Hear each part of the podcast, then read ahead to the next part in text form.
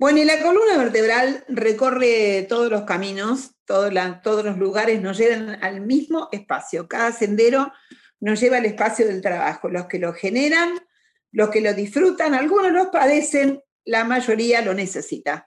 En este caso estamos hablando con, vamos a hablar con Guillermo eh, Freud, ¿se pronuncia Freud? Se pronuncia Freud, pero sí, en general... Eh, ¿Cómo te dicen? Freud, sí.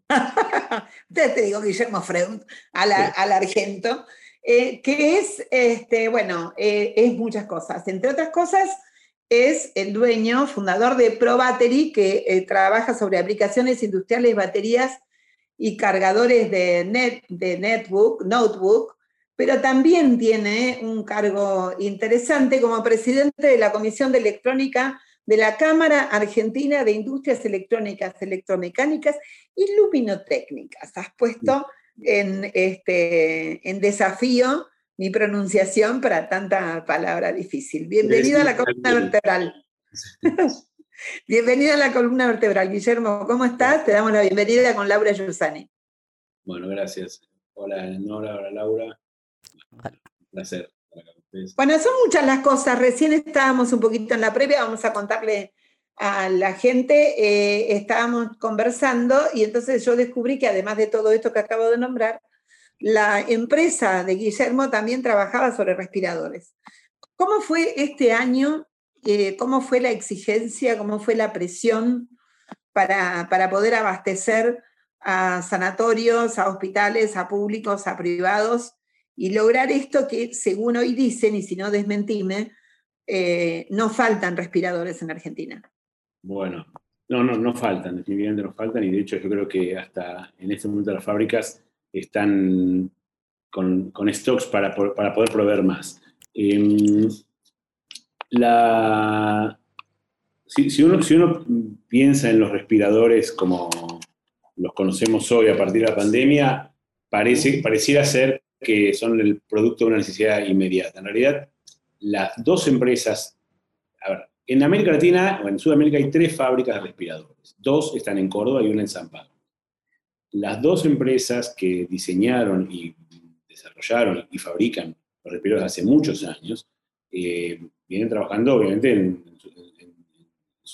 este, en este, métier desde, hace mucho tiempo con las homologaciones necesarias, tanto en Argentina como en Europa, Estados Unidos en algunos casos. En, eh, creo que en la India también lo tienen homologado la gente de TECME. Mm. Eh, con lo cual, cuando, cuando surge o explota la necesidad de los respiradores en estas cantidades, por suerte, estas dos empresas existen y subsistieron a bueno, el macrismo y mm, digo, subsistieron. o sea, realmente han, sido, eh, ha, sido una, enorme ventaja que, estuvieron funcionando. Cuando eh, ellos en marzo llaman a sus proveedores, entre los cuales estamos nosotros, eh, para decirnos que necesitaban en un plazo, marzo digo el 15 de marzo, no es que fue el primero de marzo, Mm. El 15 de marzo nos llaman que necesitan, no me acuerdo, eran 10.000 baterías, no creo estilo, 8.000 baterías. Cuando habitualmente estamos hablando de, no sé, 2.000 por año, de, de 200 por mes, quizás como, como ritmo normal de abastecimiento. bueno, ahí nos, nos encontramos, ellos por supuesto, y nosotros también por nuestro lado, con un desafío muy grande, porque primero que los insumos de la industria electrónica en general no, no, se producen en el país.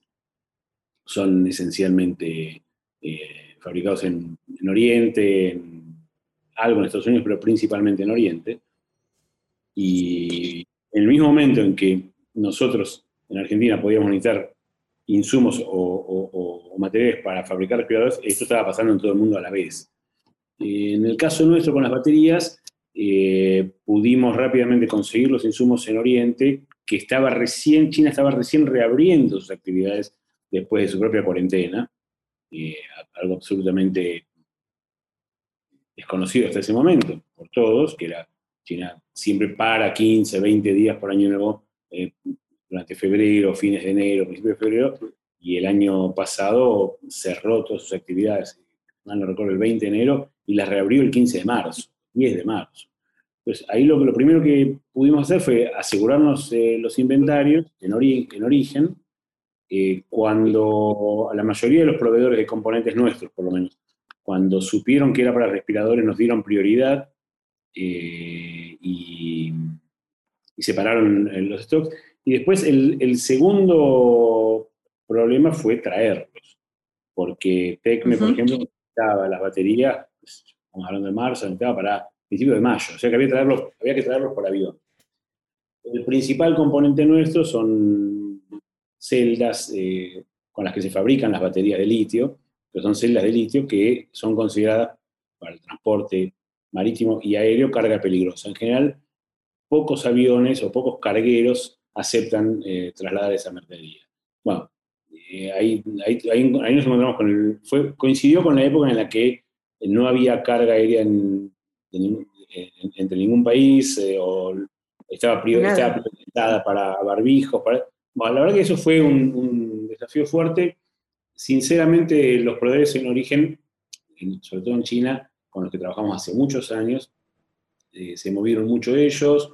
Nuestros agentes de carga, que bueno, si bien es una empresa argentina, tiene sus propios representantes en, Oriente, consiguieron bodega porque se entendía que había una prioridad eh, que por supuesto estaba documentada, eh, que estos insumos iban a tener como, como destino final un equipo médico.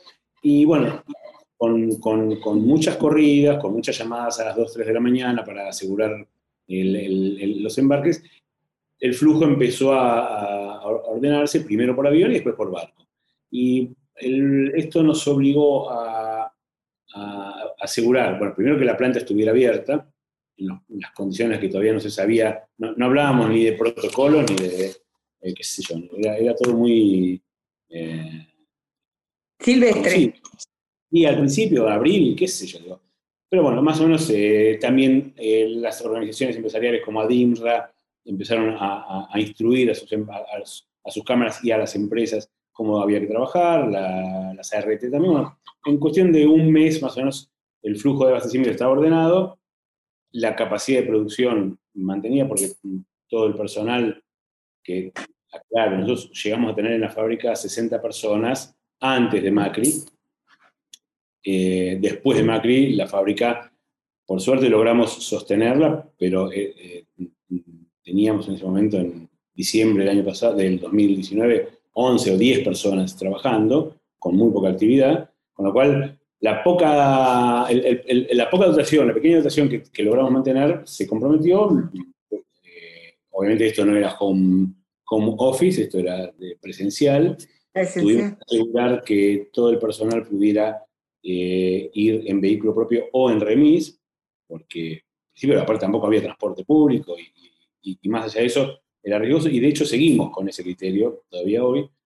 Y bueno, y eso nos permitió, por un lado, nos obligó a a resolver todos estos mm, desafíos, desatar estos nudos, y por otro también nos permitió, francamente, trabajar y, seguir operando y facturar. O sea, en, aquellos meses esto fue casi lo, exclusivamente la, actividad para equipos médicos fue lo que nos permitió seguir trabajando durante por lo menos eh, quedó de marzo, abril y mayo. Después empezó. Y ahora, Ahora estás en condiciones de las empresas del sector, la tuya y, la que haya, ¿están en condiciones de exportar a los países limítrofes? Eh, entiendo que, o sea, es, correcta la pregunta, porque en el mes de abril el gobierno, como todos los gobiernos del mundo, prohibieron la exportación, o, mejor dicho, no es que la prohibieron, exigieron eh, eh, que, el pedido de autorizaciones. Prioridad. Además una prioridad este, era logístico, sí.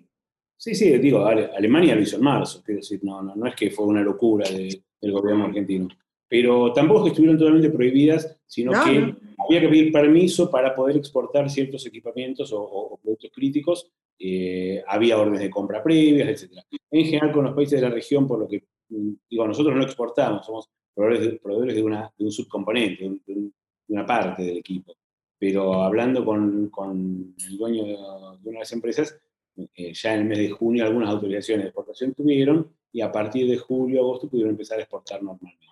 Sí, a mí lo que me impresionaba del relato es ver eh, cómo la... Vos hablabas de, bueno, conseguimos resistir, es decir, cómo que las pymes eh, tuvieron momentos muy difíciles, eh, pero que en, la urgencia y en el momento de, de reparar un poco el tejido productivo nacional, las pymes aparecen con una fuerza que casi salvadora.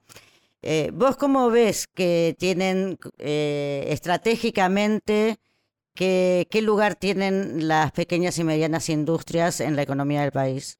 Uh, una pregunta demasiado amplia, eh, así que vamos a ver de ordenar en relación al sector que, más conozco. en general, las pymes, por definición, tenemos un, músculo desarrollado para, para poder tener reflejos rápidos tanto para crecer como para decrecer. a ver, uno de los problemas que hay, que hay con el sector pyme, eh, por supuesto que es eh, un sector estratégico que se tiene que complementar con el grande, no, no existe una, un sistema industrial que, que, sea solo de grandes o solo de pymes. O sea, los sistemas exitosos tienen los dos ecosistemas e interactúan. Obviamente, quizás con reglas menos monopólicas como en Argentina, donde las pymes muchas veces, sobre todo las metalurgias, las conozco, se ven obligadas a, trabajar con insumos monopolizados por una o dos empresas, me refiero a Luarte, Chin, etcétera, que, no suelen ser muy eh, eh, competitivas. Generosas. No, pero más allá de generosas, digo, eh, no tienen por nadie, ninguno generoso, las pymes tampoco, no, no, hay nadie generoso. Lo que digo es que.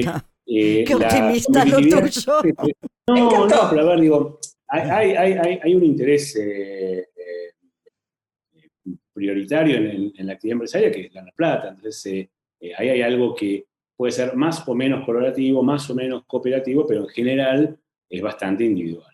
Al punto, es tan individual que al, punto tal que la mayoría de los empresarios pymes, por eso tu pregunta me, me, deriva un poco, la mayoría de los empresarios pymes no solo no son conscientes de su rol, sino que creen pertenecer a un sector al que no pertenecen y terminan votando a Macri. Esto, digo, los mismos que se perjudican, que también tuvieron que resistir y sostener las empresas, lo votaron. O sea, en mi sector, mm, de hecho en nuestra Cámara, la gran mayoría lo votó en el 2015. Eh, y así terminaron, pero, pero eh, esto es algo que por ahí es para, otra charla, pero eh, parte de la locura. Pero el, problema que hay con las grandes empresas y las pymes hace que muchas veces la rentabilidad esté acotada porque se le exige a la pyme un, modelo de competitividad que no se le exige a los grandes. Cuando a nosotros nos dicen, esta actividad no, no, merita ser protegida porque no es competitiva, vos te das, te das cuenta que todas las grandes empresas, todas las, de productos y de servicios, tampoco son competitivos. Y sin embargo, nadie pone en cuestión, nadie pone en tela de juicio que eh, el acero se, haga en Argentina, se tiene que hacer en Argentina. Sin embargo, es mucho más caro que el chino. Ahora, cuando se discute la competitividad, se, digo desde el sector sobre todo más, neoliberal, que fue lo que eh, pasó durante el gobierno de Macri. Pero no sé si estoy respondiendo a tu pregunta, porque creo que me perdí. Eh, no, no, no, no te perdiste. Venís bien porque no es para otra. La pregunta no es para. La respuesta no es para otro momento, sino este asunto de de que eh, todo esto que estás describiendo obviamente está enganchando con la no autopercepción del rol real que tenés como pyme y del valor y el peso real que tenés como pyme. Si vos, no, si vos te autopercibís techín, pero te, dependés de techín, obviamente las reglas de juego de la economía se complican porque vos no estás haciendo fuerza por el sector que te compete. Sí, creo que eh, eh, quizás es más psicológico el problema muchos empresarios pymes, claro, quieren, se sienten identificados eh, con Roca y, se sienten hasta agredidos por los sindicalistas, cuando en realidad debería ser al revés, pero lo digo por experiencia, lo que nos pasa en la Cámara, o sea, cuando tenemos quilombos muy serios, los que nos acompañan en general eh, son eh, los dirigentes de la UOM, y muchas veces nos acompañan del mejor modo, independientemente de lo que es después la discusión salarial, las paritarias, todo lo demás, pero cuando se trata de defender la oportunidad del negocio, la actividad electrónica es metalúrgica, claro esto, Em, la verdad que hemos tenido mejor respuesta de ellos que de muchos dirigentes empresariales grandes, ¿no? y, o, directivos de la UIA, que eso, eso es más, más. Pero la, situación de, las organizaciones gremiales empresariales es bastante paradójica, porque muchos de los dirigentes empresarios tienen una, identificación con los grandes, eh, con, un modelo que, lo perjudica, que los perjudica. Es cultural. Hace, eh, hace un ratito hicimos una eh, entrevista con un escritor que se llama Teodoro Bot, escritor y periodista, que tiene una frase que a mí me divierte mucho, que por ahí la, la encontré, que es el problema que tenemos es que no somos clase media, somos clase un cuarto, pero nos creemos clase media y en realidad nos creemos clase entera. Eh, el problema de la autopercepción es un problema serio. Mirá por dónde venimos. Estábamos por hablar de productividad y Laura te mete de lleno en el análisis sociológico del sector. Bueno, no me imaginaba que el análisis sociológico iba a terminar en análisis psicológico con alguien que muchos deben llamar Freud.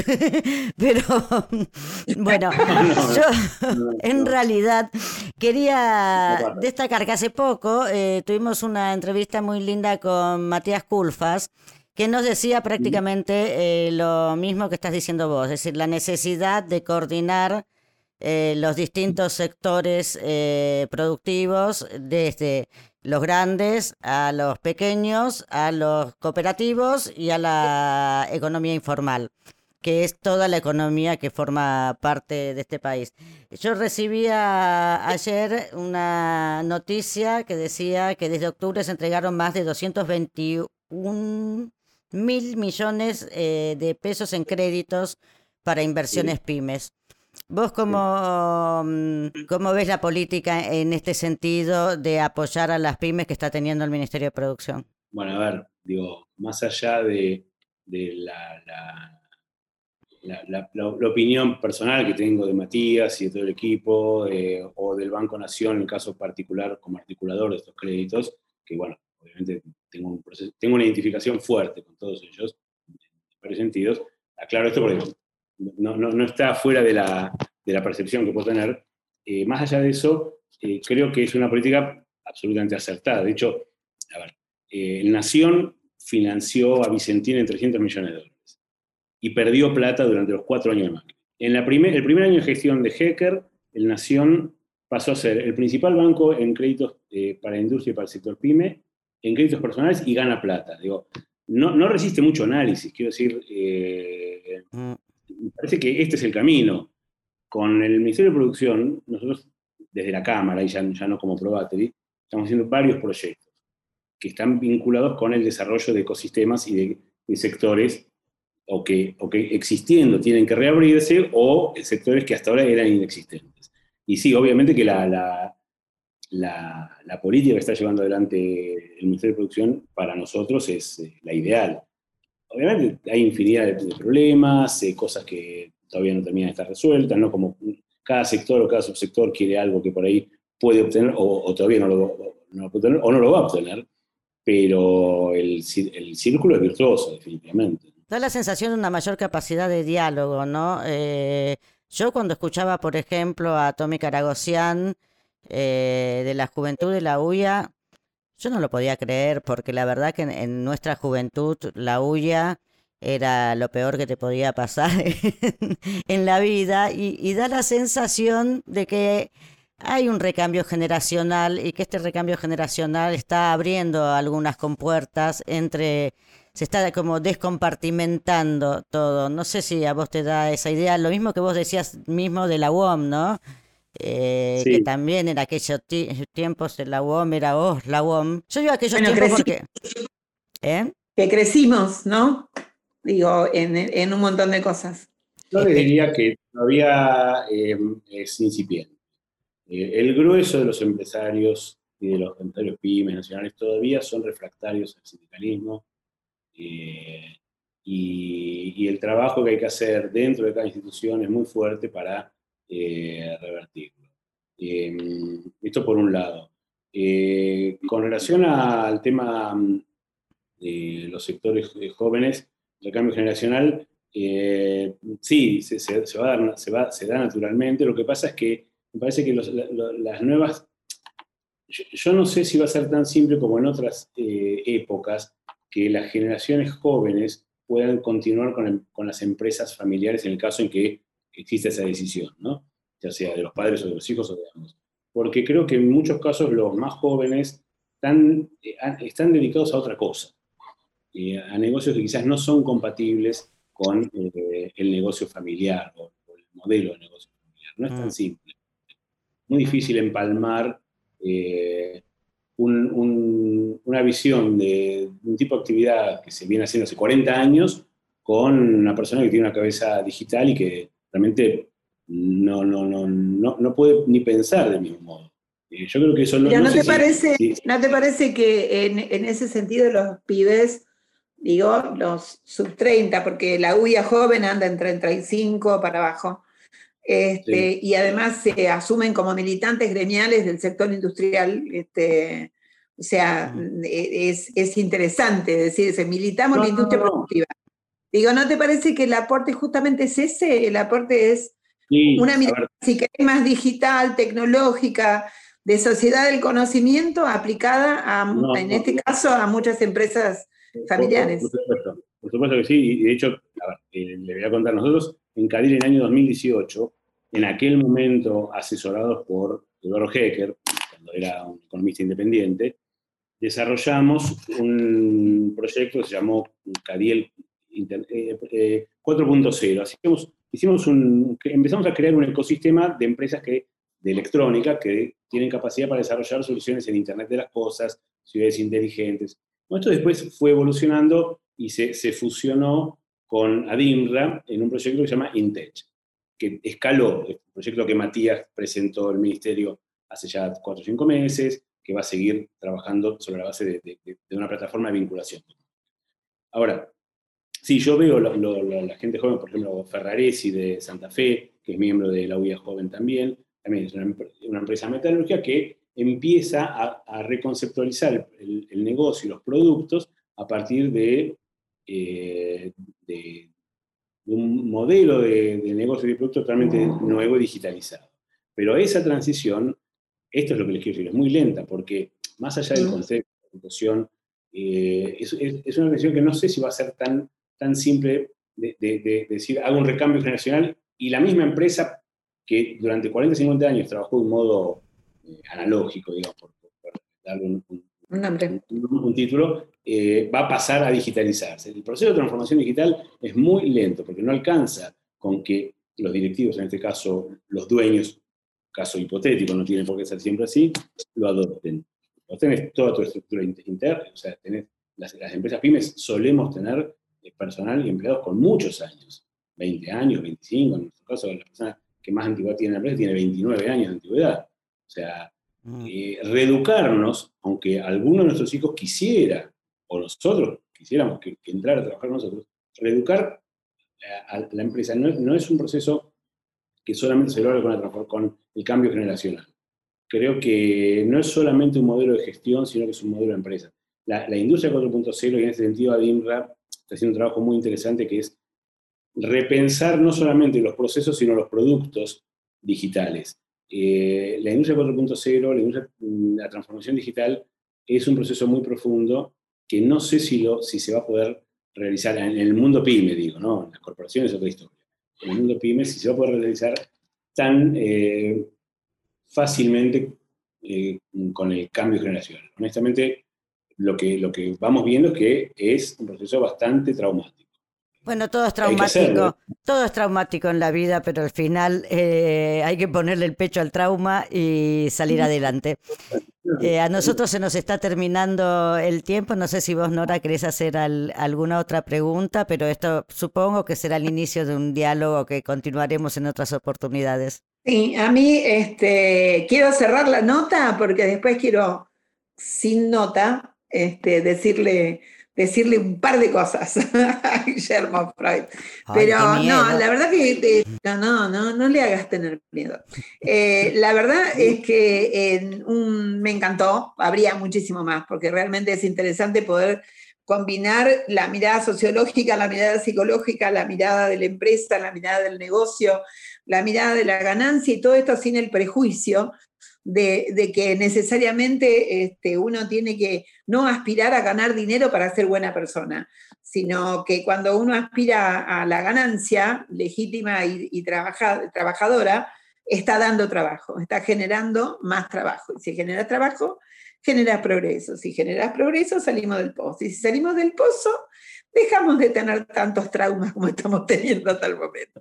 Muchísimas gracias, Guillermo, por haber este, participado de la columna vertebral Historias de Trabajadores. Muchísimas gracias, Laura, por haber acercado a este compañero del colegio. Este, esto ya saben, los que saben, saben qué quiere decir. Lo del colegio son los exalumnos del Nacional Buenos Aires. Algunos de ellos dan ejemplares muy interesantes. Muchísimas gracias, Freud. Gracias a ustedes. Gracias, Laura. Gracias, Nora.